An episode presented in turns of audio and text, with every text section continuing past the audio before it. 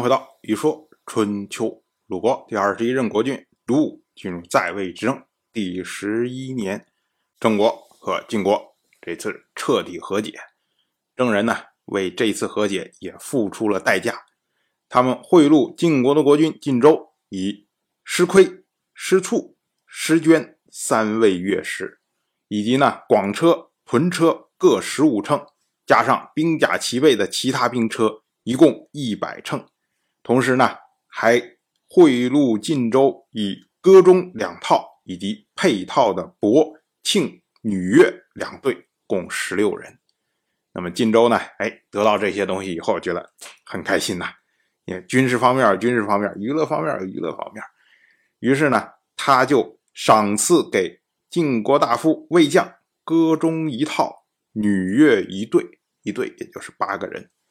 然后他对魏将说啊。他说：“您魏将，您教寡人和戎狄诸部落讲和，以整顿中原诸侯。所以呢，八年之中，九合诸侯，就犹如这些音乐没有不和谐的地方。所以呢，请您和寡人一起享受这种快乐。戎人之前曾经通过魏将进献虎豹之皮，以请求和晋国和解。”那当时呢，魏将就劝谏晋州，说了所谓和戎五利啊，也就是和戎人和解有五大好处。那么晋州呢，听从了魏将的话，由此呢，才有了九合诸侯，也就是六年以前的七之会、成帝之会，四年以前的韦之会，三年以前的行丘之会，两年以前的细之会，一年以前的扎之会，以及魏宿虎牢。和本年的博城之会和萧虞之会，如今呢，荆州彻底降服了郑国，荆州就认为说，哎，这是战略上，因为你魏将对我的提醒，造成了这样的结果，那我得到了这么多享受的东西，哎，我自然要跟你一块儿来分享这种快乐。可是呢，魏将他推辞啊，他说和戎人和谈。这是国家的福分，八年之中九合诸侯，诸侯顺服，靠的是国君之威，几位大夫的辛劳。臣未将何功之有？然而呢，臣愿您晋州能居安思危啊！《诗经》有云：“乐子君子，奠天子之邦；乐子君子，福禄优同，遍藩左右，以示率宠。”我们要说啊，魏将所引的这一句诗啊，出自《小雅采书》，意思就是说，君子快乐，振服四方；君子快乐，福禄同享，小邦得志，竞相投诚。魏将接着又说啊，音乐是用来巩固德行的，用道义来构化德行，用礼仪来践行德行，用信义来守护德行，用仁义来勉励德行。然后才可以安邦定国，福禄同享，远人来投，这就是所说的快乐。尚书有云：“居安思危呀，思考危机才能有所准备，才能有备无患。”所以呢，谨以此言规劝你。魏将一方面说：“哎，这不是我的功劳，这都是国君和几位大臣的辛劳。”同时呢，魏将又劝谏晋州。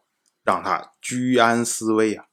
魏将的意思就是说啊，您之所以能得到这样的成绩，是因为您用德行来推广教化，教化得当，所以呢，您才能得到这些乐器，得到这些乐师，然后才能从这些乐器和乐师中得到快乐。这些快乐是反过来来巩固您的德行，您的教化，您可不能。因为有了这些快乐，就忘掉了您的德行，忘掉了您的教化，所以要居安思危呀。哎，荆州听了之后啊，他就回答说：“您魏将，您的教导，寡人怎敢不听啊？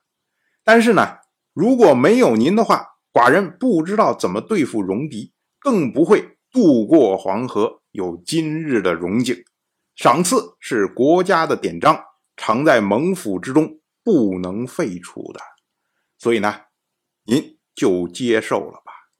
那魏将呢，由此才有了金石之乐，这个呢是符合礼数的，因为按照春秋时代的习惯，大夫祭祀的时候是可以使用音乐的，但是呢，这个音乐必须是因为有功得到的赏赐。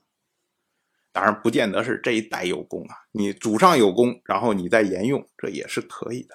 好像是本年的冬天，秦国派出庶长包、庶长武率军讨伐晋国，以救援郑国。那庶长包先进入晋地，那晋国大夫士房就抵御他，但是呢，士房认为秦军人少，所以没有戒备。到了本年的十二月初五，庶长武从府市渡过黄河。和庶长包夹击晋军，到了十二月十二，秦晋在地交战，晋军大败。我们知道啊，本年的十二月初一，郑国已经和晋国彻底和解。在十二月初三，晋国和联军已经放回了所有的郑国的俘虏。那道理上来说呢，秦国这边说要去救援郑国，这个茬儿啊已经没有了。可是呢？秦晋之间还在十二月十二，双方交战，这意味着什么呀？就是那边的消息还没有传过来，那这边还在打。如果说释防相对来说比较小心一点的话，他根本不需要跟秦人作战的，我只要防守得当，秦人得到消息说，哎，郑国已经和晋国和解了，自然就会撤兵，根本就不会有立地的败仗。所以呢，别管你多强大。轻敌必败，当然我就这么一说，您就那么一听，感谢您的耐心陪伴。如果您对《一说春秋》这个节目感兴趣的话，请在微信中搜索公众号“一说春秋”，关注我，您不仅能得到《一说春秋》文字版的推送，还可以直接和我互动交流，我在那里等待您的。真知灼见。